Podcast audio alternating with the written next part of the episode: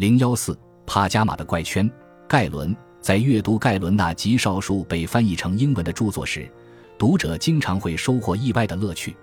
除了前文提到的之外，他的自传式论述以及关于伦理、哲学、宗教和当时生活的评论，总是意想不到的散布在作品中，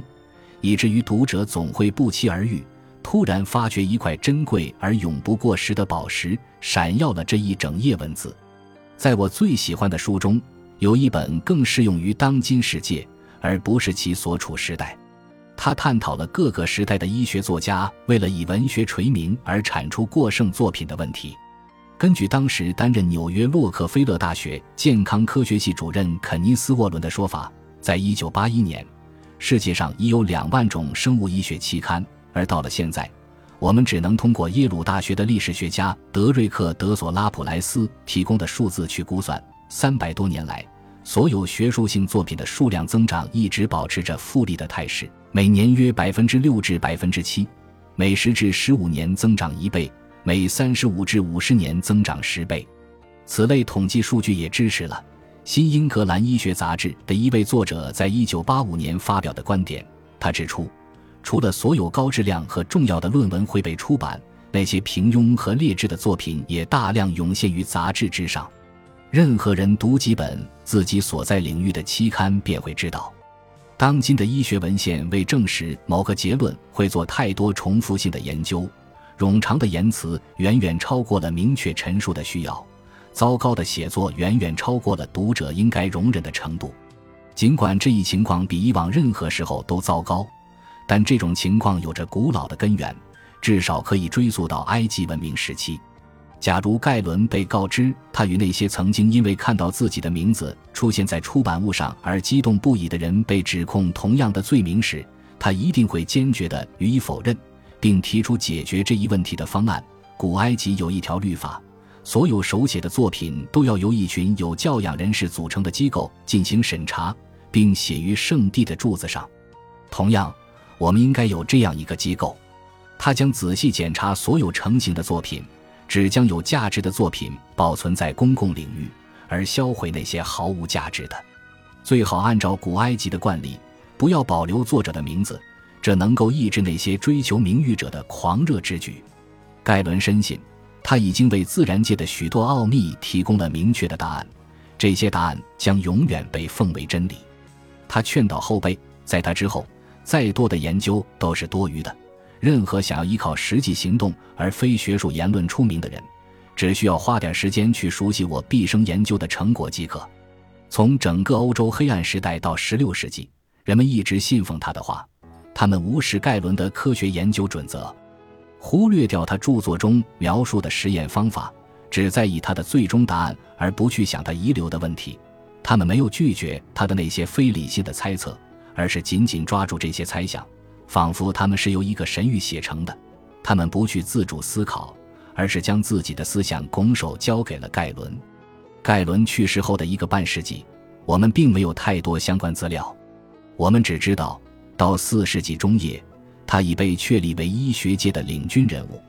从那时起，每个人都仰仗他。他是一名真正行走于这个地球上的医生，阐释和传播着希波克拉底的教义。又是神话般的人物，因他讲述的神秘知识。随着罗马帝国的光芒褪尽，崛起的盖伦主义的力量开始占领拜占庭帝国和东方世界，闪耀着半科学半奇异的光芒。在一些断章取义和翻译之中，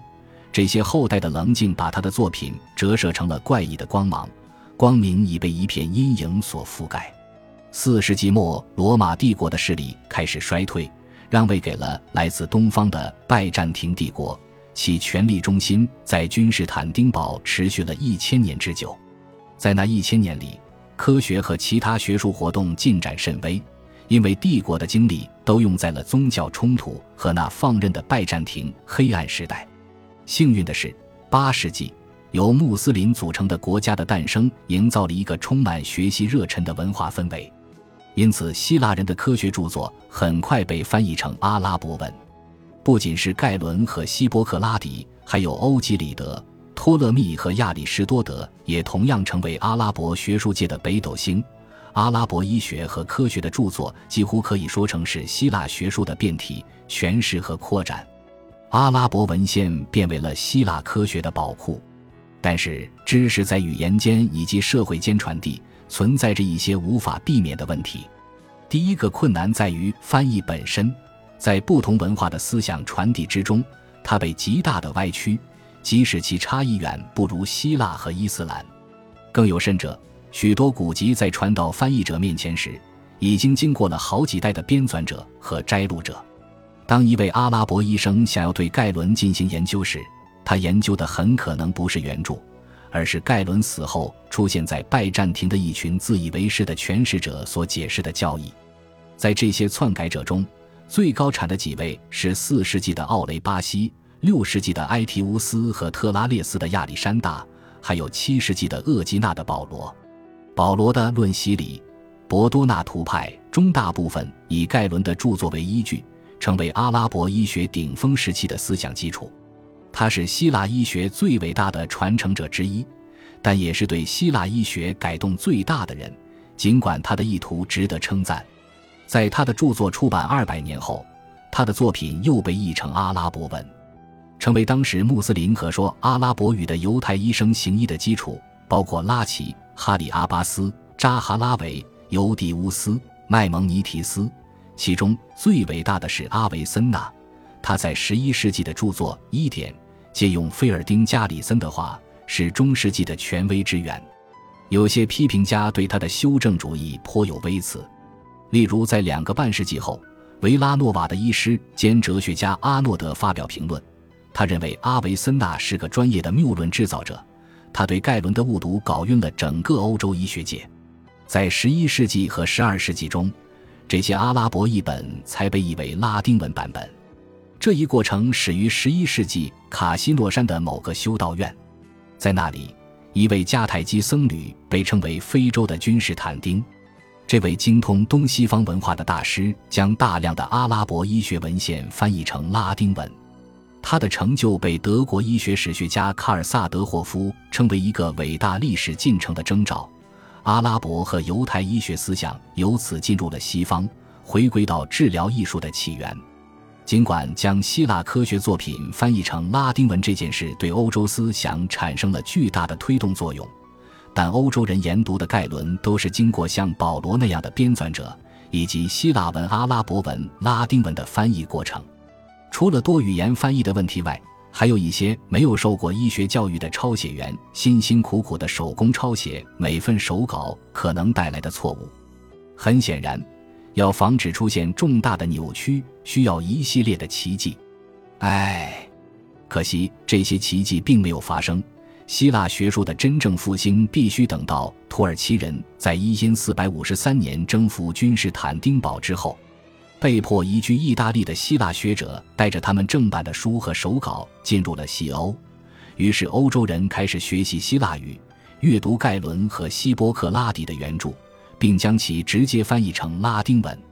只有这样，真正的医学才能重新开始，始于一千三百年前盖伦留下的原貌。悲哀且具有讽刺意味的是，遵循盖伦知识准则的后辈会用他的实验方法将他的声誉践踏为尘土。他的错误和他的教义的几个世纪的腐败使他们无法看清，其实盖伦早已建立起他们今日所构筑的架构。一八九六年。在向皇家医师学院的医生所发表的哈维演讲中，圣托马斯医院的医生约瑟夫·培恩博士对盖伦的悲惨命运表示惋惜。哈维在1628年对血液循环的发现，标志着这场运动的顶峰。它始于一个半世纪前希腊医学经典的复兴。如果没有盖伦在医学和外科的每个分支中对解剖学重要性的坚持，解剖学的复兴可能永远不会发生。但是盖伦因此得到过任何的荣耀和人们的感激吗？在当代，这种称赞甚至消失不见。在某些当代作品中，不，不只是这些，甚至在哈维的纪念演讲中，我们听到的只是盖伦所犯下的令人震惊的错误。像盖伦这种具有极高知识水平的人，受到如此持续的误解，甚至被歪曲，世上也许再无第二人。毫无疑问。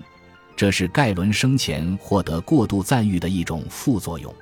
最后，我们必须引用马可·奥勒留的话，相信盖伦本人也愿意用这些文字来描述自己。十几代欧洲学生通过阅读这位哲学家皇帝的《沉思录》来提高他们的希腊语水平。在这位文雅的作者生命的每一个瞬间，以及盖伦的顶峰时期，这两位两世纪的伟大思想家共同体现了那崇高的一座中最常被引用的雄伟宣言：“我追求真理，人们绝不会因此受伤。”本集播放完毕，感谢您的收听，喜欢请订阅加关注，主页有更多精彩内容。